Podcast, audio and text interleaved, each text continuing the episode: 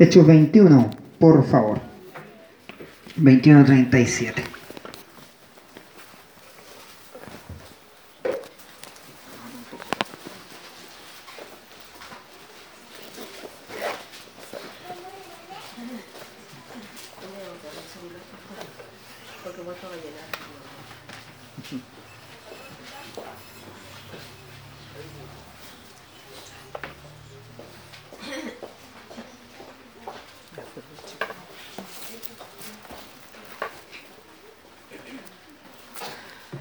Hechos, Hechos 21.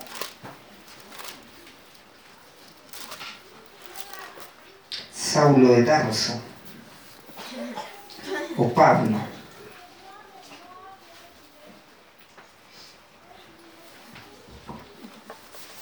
Permiso.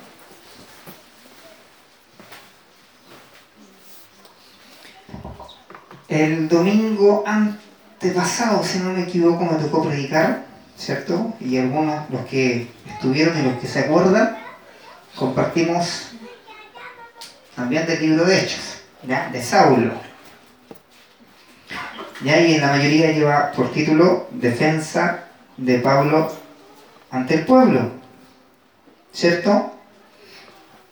Eh, bueno, y aquí para resumirle, o le voy a leer. Cuando comenzaron a meter a Pablo en la fortaleza, Hechos 21:37, dijo al tribuno, ¿se me permite decirte algo? Y él dijo, ¿sabes griego? ¿No eres tú aquel egipcio que levantó una, sedición an- antes de estos días y sacó al desierto los cuatro mil sicarios? Entonces dijo Pablo, yo de cierto soy hombre judío de Tarso, ciudadano de una ciudad no insignificante de Cilicia, pero te ruego que me permitas hablar al pueblo. Y cuando se lo permitieron, Pablo, estando en pie en las gradas, hizo señal con la mano al pueblo y hecho gran silencio, habló en lengua hebrea diciendo, varones hermanos y padres, oíd ahora mi defensa ante vosotros. O sea, Pablo se iba a defender. Y al oír que les hablaba en lengua hebrea, guardaron más silencio y les dijo, yo de cierto soy judío, nacido en Tarso de Cilicia, pero criado en esta ciudad, instruido a los pies de Gamaliel, estrictamente conforme a la ley de nuestros padres, celoso de Dios, como hoy lo sois todos vosotros. Perseguía yo este camino hasta la muerte, prendiendo y entregando en cárceles a hombres y mujeres. Como el sumo sacerdote también me es testigo y todos los ancianos de quienes también recibí cartas para los hermanos. Y fui a Damasco para traer presos a Jerusalén también a los que estuviesen allí para que fuesen castigados. Después continúa, eh, 22.6, pero aconteció que yendo yo al llegar cerca de Damasco como a mediodía, de repente me rodeó mucha luz del cielo y caí al suelo. Y oí una voz que me decía, Saulo, Saulo, ¿por qué me persigues? Yo entonces respondí, ¿quién eres, Señor? Y me dijo, yo soy Jesús de Nazaret, a quien tú persigues. Y los que estaban conmigo vieron a la verdad la luz y se espantaron, pero no entendieron la voz del que hablaba conmigo. Y dije, ¿qué haré, Señor? Y el Señor me dijo, levántate y ve a Damasco, y allí se te dirá todo lo que está ordenado que hagas. Amén. Hasta ahí vamos a leer, amén. Acompáñame orando, hermanos, por favor. Padre, en esta hora, Señor, queremos darte muchas gracias, Rey. Gracias porque eres Dios Todopoderoso. Que eres Señor del cielo y de la tierra, creador de todas las cosas, lo que no vemos y aún lo que está lejos y cerca de nuestros ojos, Señor. Somos creación tuya, Padre, y te agradecemos por este tiempo donde hemos podido alabar tu nombre, donde hemos podido, Señor, cantar alabanza, Señor, juntos como familia. Y ahora queremos recibir de tu palabra, Señor. Dios permite que tengamos un corazón dispuesto a recibir de tu palabra, Señor, que podamos entender lo que nos quieres hablar, Señor. Lleva a mí, Señor, que, que voy a predicar, Padre. Y que todo, Señor, sea conforme a tu preciosa voluntad. Gracias por tu gracia, gracias por tu amor inmerecido para nosotros, Señor. Porque no lo merecemos, Rey. Pero gracias por tu gran amor y por tu inmensa y maravillosa misericordia, Señor. Porque eres misericordioso, Rey. Y te alabamos, Padre, porque eres digno. Eres digno. A usted la honra y la gloria, Señor. Cristo Jesús. Amén y amén. Pablo, Saulo de Tarso. La mayoría, la mayoría de los que están acá estuvieron la última vez que yo prediqué, pero les voy a repetir lo mismo. Saulo, un hombre perseguidor de la iglesia.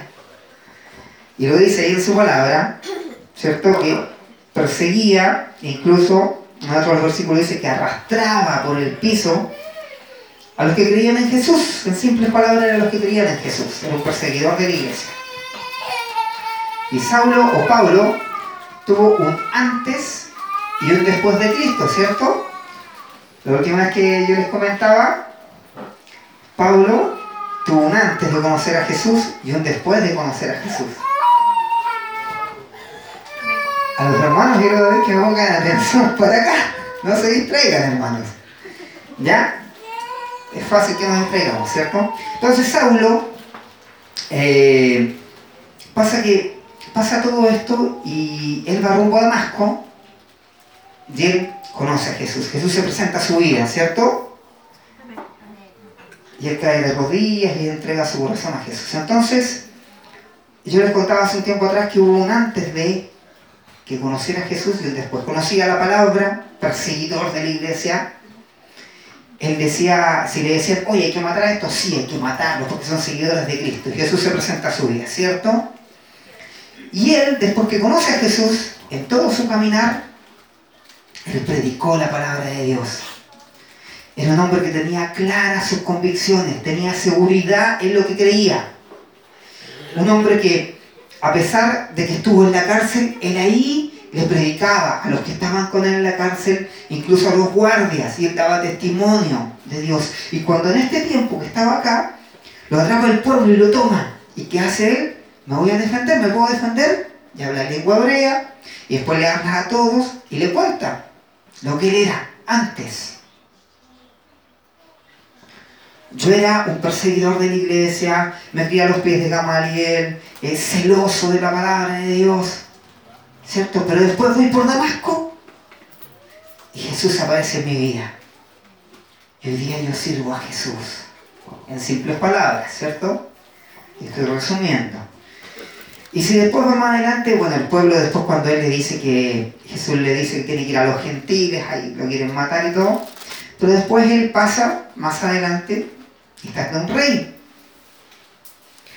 Y ante el rey se defiende también ante Félix y le cuenta lo mismo. Le dice, yo era antes esto y Dios hizo esto en mi vida. Yo era un perseguidor de la iglesia, un asesino, mataba gente, ya perseguía a la iglesia, conocida de la palabra, pero Jesús vino a mi vida.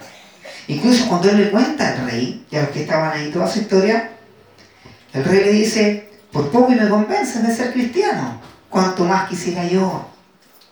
Dice Pablo, cuanto más quisiera yo.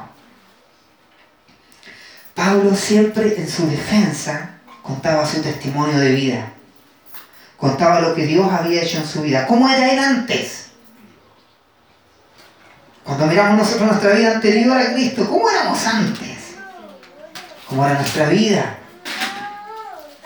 Tal vez muchos habíamos escuchado de la palabra de Dios, tal vez muchos de nosotros cuando nos iban a visitar ya llegaron estos locos a perder el tiempo, ¿o no? ¿Cuántos? Si mi amigo, hoy mi amigo ahora es cristiano, mira las tonteras que se le ocurren ahora a este. ¿Cuántos de nosotros fuimos así? Alejados de Dios, perdidos en este mundo. Y un día conocimos al Rey de Reyes, al Señor de Señores, que dio su vida en una cruz por amor, por amor.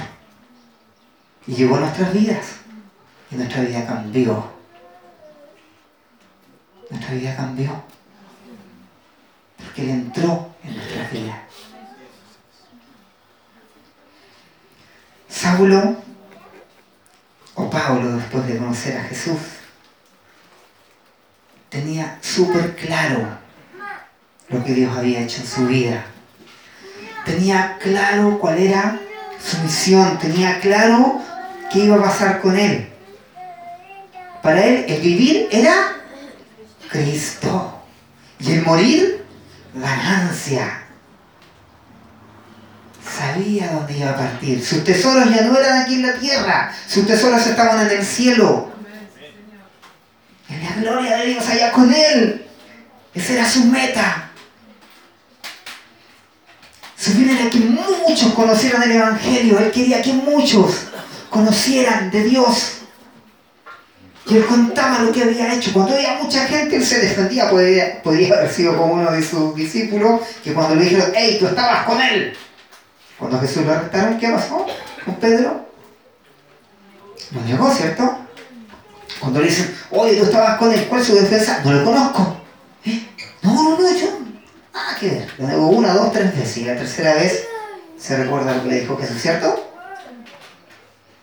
Saulo, su defensa este era el Pablo de antes. Y este era el Pablo después de conocer a Jesús. O el Saulo.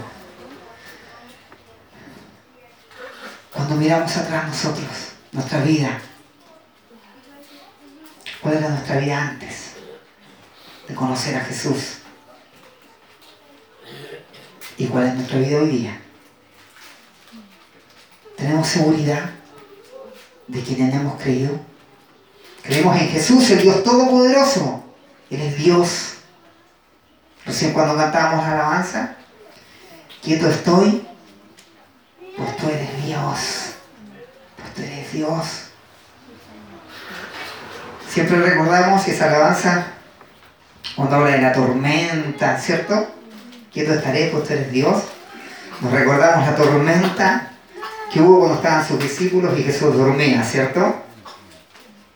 Claro, y ellos podían haber dicho, estoy con Jesús, estoy con Dios. Esta tormenta no va a estar sobre nosotros. No vamos a morir, estoy con Jesús. Cuando tú conoces a Cristo, cuando yo conocí a Cristo, desde ese día estoy con Jesús. Y debería estar quieto. Él es Dios Todopoderoso. Saulo tenía súper claras sus convicciones, estaba seguro que había conocido al Rey de Reyes, al Señor de Señores, que él había perseguido a los que creían en Jesús. Y un día Jesús entró a su vida y después empezó él a ser perseguido, él a ser cuestionado, él a ser enjuiciado. Incluso sabía que en algún momento podía morir por la causa de Cristo. Y para él eso era ganancia. Era lo más maravilloso que le podía pasar. Si estuviéramos un día nosotros, así como Saulo, en un juicio, hoy yo estoy en juicio, o usted póngase aquí, donde estoy yo, acá, por ahí, toca adelante, y todos ustedes enjuiciamos a quién, al Iván acá, vamos con ejemplo Iván, ¿ya? para no nombrar el mío, al Iván lo ponemos acá adelante y lo enjuiciamos, Tal vez Iván podría decir como Pablo, ¿me puedo defender? ¿Me puedo defender? Y guardamos todo silencio. Yo, este era yo, antes de conocer a Jesús. Este era yo. Y Dios vino un día a mi vida y cambió mi vida, cambió mi corazón. Y hoy día le sirvo. O tal vez cuando me van tomando para adelante y voy llegando adelante y, le dicen, no, si tú soy cristiano, no, yo no lo conozco, si a ellos los veía y a veces me juntaba con ellos, pero no, yo no soy cristiano. Yo no conozco de Jesús. Escuché por ahí, pero no, son unos locos. ¿Cuál sería mi posición? Contarlo es súper fácil, hermanos. Contarlo y verlo, imaginarse a Saulo ahí sentado entre todos y pararse, decir silencio y que todos guarden silencio y hablar es como súper fácil. Pero ponerse en una posición y en un juicio, wow, ¿cuál será mi defensa? ¿Cuál será mi defensa? Podré decir, yo antes era mentiroso, engañador, eh, no sé, lo más malo, vil, egoísta, pero un día Jesús vino a mi vida me cambió. Yo hoy soy esta persona. Antes me reía de los cristianos y hoy día comparto con ellos y predico el Evangelio con ellos. Antes me burlaba de los cristianos, los echaba de mi casa. Y hoy día visito casas llevando el Evangelio. ¿Cuál será mi defensa? Pablo tenía claras sus convicciones, tenía seguridad en quien había creído. Hay un versículo que, es, maravilloso, es un versículo que compartimos hace poquito, recién, eh, con la intercesión misionera, Deuteronomio 31.6 dice, les decía al pueblo, esforzaos y cobrad ánimo. No temáis ni tengáis miedo de ellos, porque Jehová tu Dios es el que va contigo. Jehová tu Dios es el que va contigo. Hermanos, saben que muchas veces nosotros vemos y acá estamos súper como puertas abiertas. Podemos predicar con libertad el Evangelio, podemos ir al interior con libertad. Podemos pedir en el colegio municipal que se predique la palabra de Dios, o sea, que, que se comparta la clase de religión evangélica. Y tenemos libertad. El mundo hoy día no está así. Chile, como decía nuestra hermana, es uno de los pocos países que tiene esta ley. Chile es uno de los pocos países que tienen libertad de culto, que tenemos la libertad nosotros. Pero hay muchos países que no. Están pasando muchas cosas en este mundo que a veces porque estamos muy cómodos, porque no nos falta nada, porque somos así, no los vemos y no nos damos cuenta de lo que está pasando. Y no disfrutamos de lo que tenemos, como decía la hermana, sino después cuando ya no lo tenemos lo anhelamos.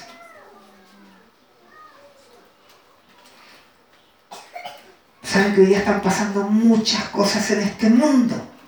Muchas. Lamentablemente, nos encerramos en nuestra comodidad y nos vemos. Sí, aquí va a ser fácil defenderse. Súper fácil defendernos acá. Fácil contar mi testimonio acá. Muy fácil.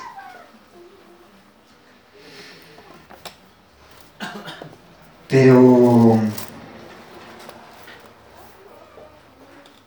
hay momentos y hay lugares donde hay persecución. Pablo tenía claras sus convicciones, sabía en quién había creído, sabía cómo defenderse y no tenía miedo de hacerlo. ¿Cuál será mi defensa? ¿Podré defenderme sin miedo?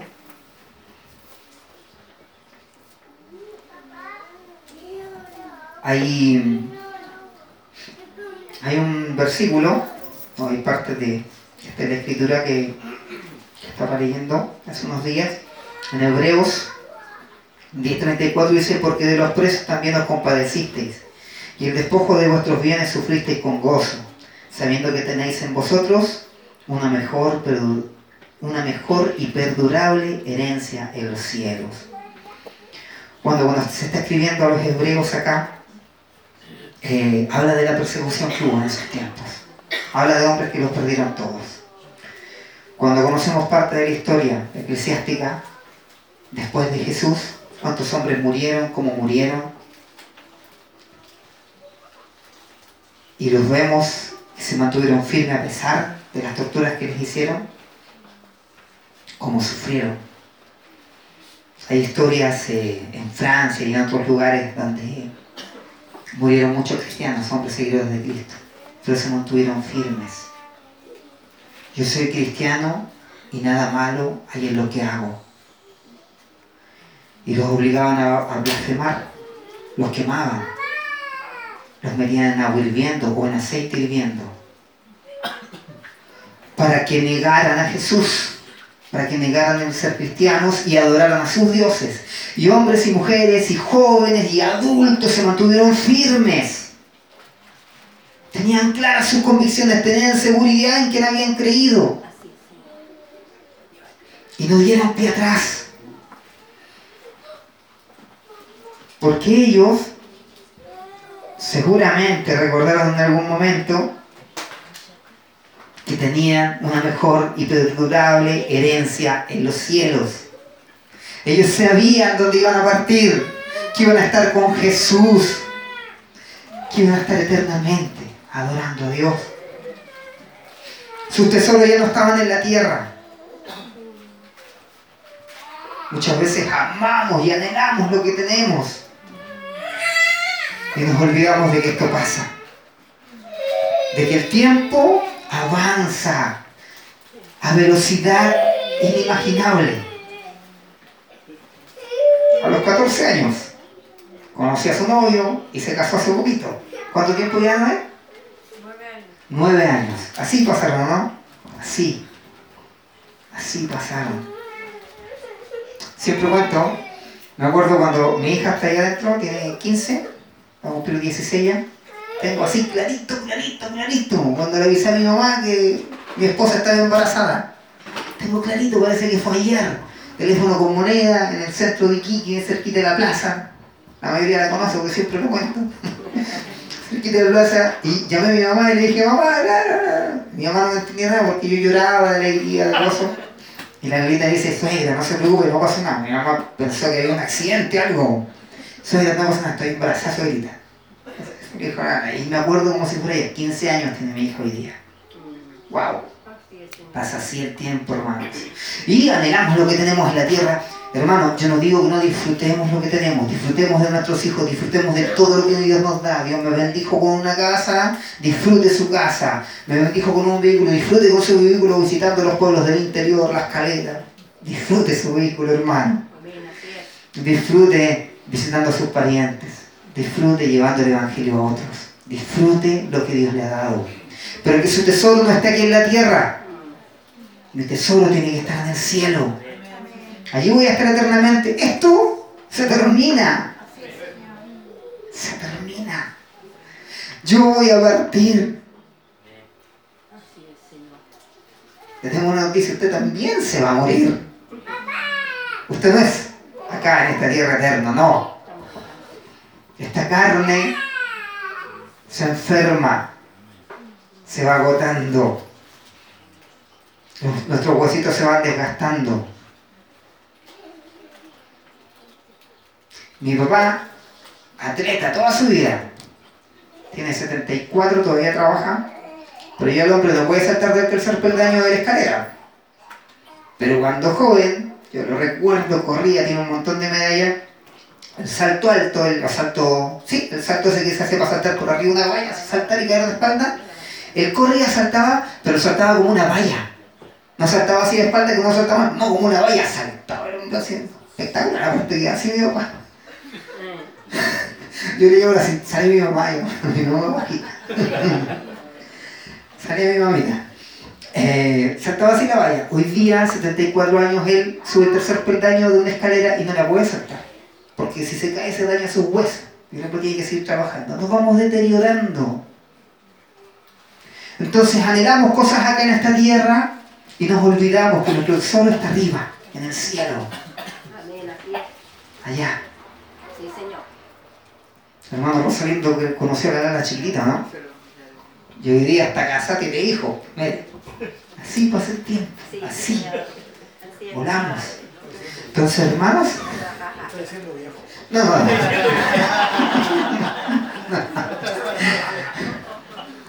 No, hermano. No. La lana está grande. Hombre con más sabiduría. Hombre con más sabiduría, no. Los años dan sabiduría. Un día a una hermana, yo le vi las canas. Yo le dije, hermana, tienes canas. Las canas son signos de sabiduría, me dijo. Y después me dijo, maldita sabiduría, me dijo. no, pero eh, fue una broma de, de la hermana.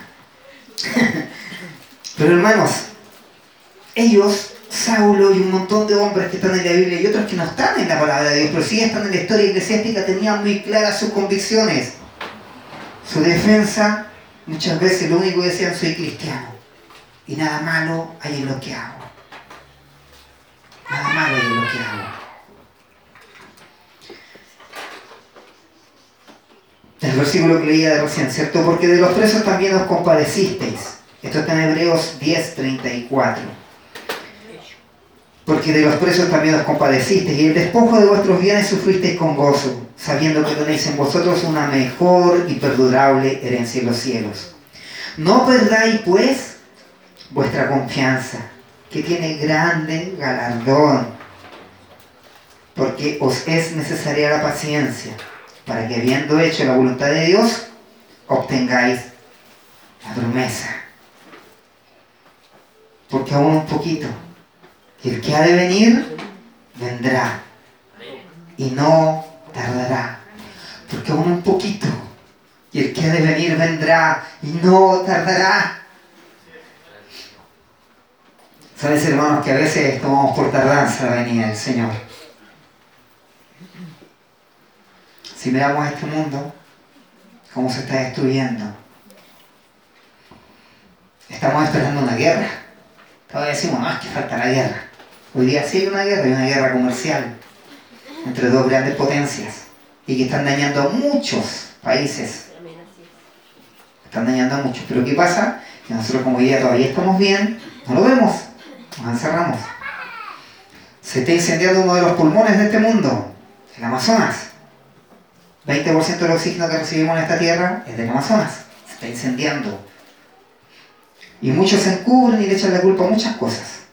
Pero hoy día el hombre está buscando producir más la tierra. Y para poder producir parte del Amazonas tiene que desaparecer esos árboles. No voy a ir más allá. Muchos salieron del, del, pacto, está el calentamiento global, se están derritiendo los hielos, los mares están creciendo, hay un montón de cosas. Si te metes en internet vas a ver un montón de cosas que están pasando en este mundo. Y hace poco les comentaba, y se los recuerdo, hace un mes y medio más o menos se nos terminó el alimento del 2019. O sea, ya nos consumimos todo. La tierra está produciendo menos de lo que está siendo demandado por el hombre. Entonces, nosotros no logramos ver eso porque yo voy al supermercado y está llenito de cosas. Y hay alimentos. Y los veo. Pero cuando empiezo a mirar más allá y empiezo a ver más lejos y empiezo a entender a entender también que si hay un cambio, que si hay un cambio climático, que si nosotros empezamos a mirar bien, y Chile hoy día está entre los 10 países con mayor sequía, pero no lo logramos ver, nos vemos que Dios está a la puerta, nos vemos que Dios viene muy pronto, y aún un poquito, y el que ha de venir vendrá. Pero nos olvidamos porque estamos cómodos. Porque hoy día en Chile están súper cómodos. Vamos al interior, vamos al interior. Nos para carabineros ahí en Guará y nos dice, ¿y ustedes de dónde vienen? No, Pachica. ¿Y qué andan haciendo en Pachica? No, nosotros compartimos, somos una iglesia evangélica, vamos y compartimos palabras con los hermanos, le ayudamos un poco ya, ah, ya pase. Ningún problema. Pero hay otros países donde te detienen y dicen, no, es que yo fui a compartir palabras, vamos, preso de inmediato. Entonces, como estamos muy cómodos en Chile, nos olvidamos de mirar más allá. Y no vemos ni siquiera muchas veces la necesidad que incluso en nuestro país. Y nos olvidamos que Cristo viene pronto. Y cuando vemos a estos hombres que tenían claras sus convicciones, seguros en quien habían creído, es tiempo de mirarnos nosotros. Y ver qué tan seguros estamos de quienes hemos creído. ¿Cuál será mi defensa? ¿Podré defenderme y decir, yo antes era así, de esta forma, malo, maldito, asesino, drogadicto, vendía droga y un montón de cosas más? Y un día Dios vino a mi vida y cambió mi vida, cambió mi corazón. Y hoy día le sirvo y nada malo hay en ello. Hace un tiempo atrás compartíamos con un hermano y hay un testimonio de un hermano que decía yo cuando empecé a ir a una iglesia, mi familia me dijo, no te voy a mirar. Mi hermano decía, que no me iba a mirar. Y yo empecé, y seguí yendo a la iglesia, seguí yendo a la iglesia. Y hoy día esa familia se acerca a mí y me dice, oye, ora por tu hermano que está mal, que está metido en esto, que está metido en lo otro, mira. Entonces esa familia hoy día respeta a ese joven cristiano, porque él se mantuvo firme, porque mantuvo claro, claras sus convicciones, su seguridad fue en Cristo. A pesar de que su familia, su mamá le dijo, no te voy a mirar en la calle cuando te vea, si te veo con una guitarra cantándole al Señor, me voy a alejar de él, ni siquiera voy a pasar cerca tuyo. Y un día esa mamá compartió la iglesia con él. Y hoy día esa mamá respeta eso.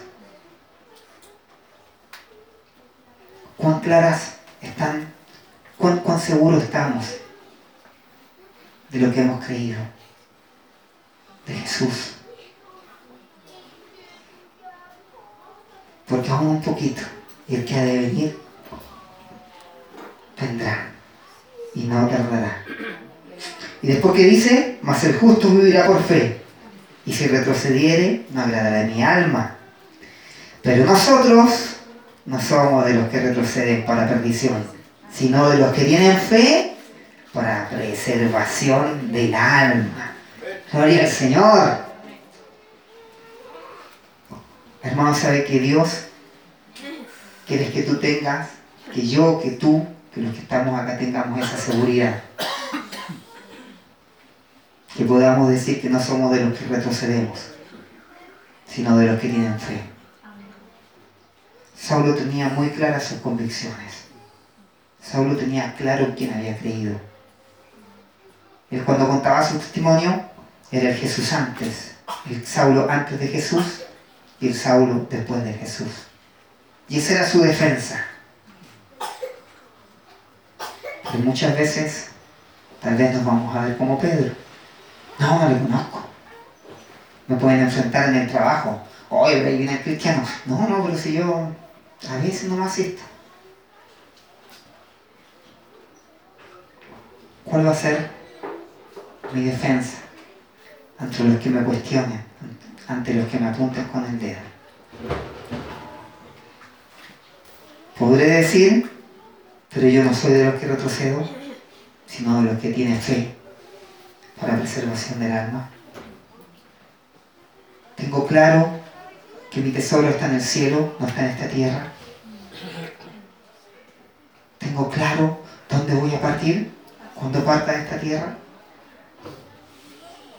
Si aún no lo tiene claro, es tiempo de buscar a Jesús. Es tiempo de acercarse a Dios.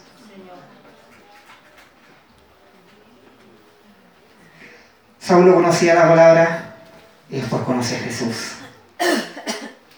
Y Jesús vino a su vida y lo cambió. Radicalmente lo cambió. Rubén conocía la palabra. Y Dios aún hoy día lo está cambiando. Aún hoy día lo está cambiando. Y sigo necesitando más de Dios. Muchos de nosotros nos gustaría ser como Saulo. Pero muchas veces caemos. Y nos vemos como Pedro, negándolo, mirando atrás, cansados, queriendo tirar la toalla, queriendo ya no luchar más. Y nos olvidamos, nos olvidamos de su palabra y nos recordamos cuando cantamos la alabanza, ¿cierto? ¿Saben que cuando en Deuteronomio, cuando leíamos el versículo que les decía al pueblo, esforzaos y cobrad ánimo, no temáis ni tengáis miedo de ellos, porque Jehová, tu Dios, es el que va contigo, no te dejará ni te desamparará? Bueno, aquí habla Moisés, ¿cierto? Y está ya en el tiempo que va a partir, y está Josué, que va a liderar el pueblo y que va a ir a conquistar la tierra prometida. Hermanos, tú y yo vamos a ir a conquistar la eternidad junto a Cristo. Pero no tengáis miedo porque Dios va contigo. Dios es el que va contigo, el que está contigo aquí en esta tierra. No tengáis miedo. Yo doy gracias al Señor por el país donde vivo, gracias por la libertad. Pero no dejemos de mirar más allá esos países por los cuales oramos, esos países donde hay persecución. No nos quedemos en nuestra comodidad disfrutando de esta comodidad, sino que disfrutemos de Cristo, llevando el Evangelio.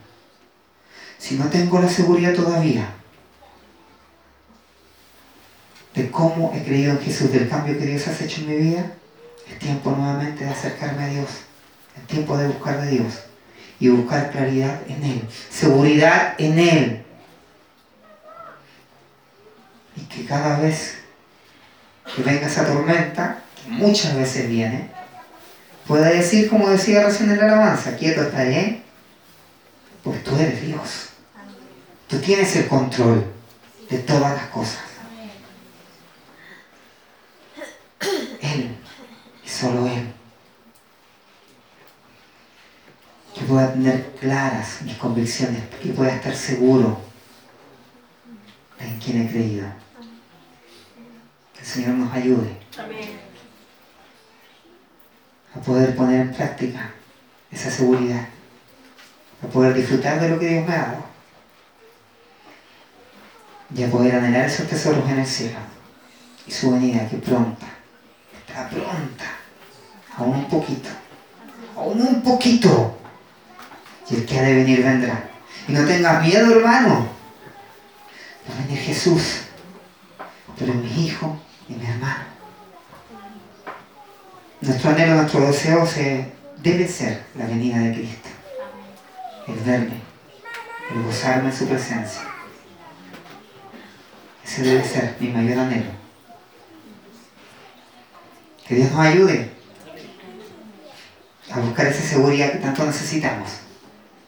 Que muchos en su palabra la tuvieron y que están como ejemplo para que nosotros también podamos aprender a tener esa seguridad. Que no fueron hombres perfectos,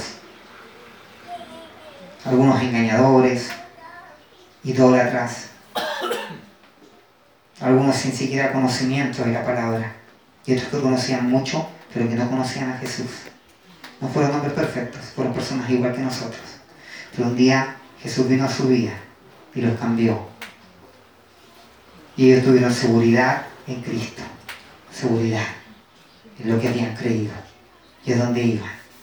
Y como decía Pablo, para mí el vivir es Cristo y el morir ganancia. Que podamos tener esas convicciones. porque Él y solo Él tiene el control de todas las cosas. A Él sea la gloria. A Él y solo a Él. Sí, Señor. El Señor nos ayude. Amén. Quiero invitarlo a que pueda orar, que podamos orar, que podamos presentarnos delante de nuestro buen Dios. Y tal vez si alguno aún no está seguro, de en quien ha creído, es tiempo de que pueda abrir su corazón y que pueda rendir su corazón a Cristo. Es tiempo. Es tiempo de que podamos orar. Amén. Inclinen su rostro. Padre, Dios Todopoderoso. Dios creador. Dios, Dios bueno, Dios misericordioso, Dios amoroso, tardo para la ira y grande misericordia, creador de los cielos y de la tierra, el principio y el fin. Quien creó todas las cosas, Señor, los creaste con tanto amor, dejaste todo te humillaste a lo sumo por amor a esta tierra, a los que habitamos esta tierra, Señor. Y Dios, hoy día que te conocemos tenemos esperanza y que un día te veremos, Señor. Que un día estaremos ante tu presencia, Padre. Que Señor conoces nuestros corazones, nuestras debilidades. Cuánto nos cuesta a veces caminar, Señor. ¿Cuánto nos cuesta ser un perfume agradable ante tu presencia, Señor? Que Dios oramos para que renueves nuestra fuerza, Señor, para que nuestra seguridad esté firme en la roca que eres tú, Señor. Que un día podamos decir, como decía Pablo, para mí el vivir es Cristo y el morir ganancia.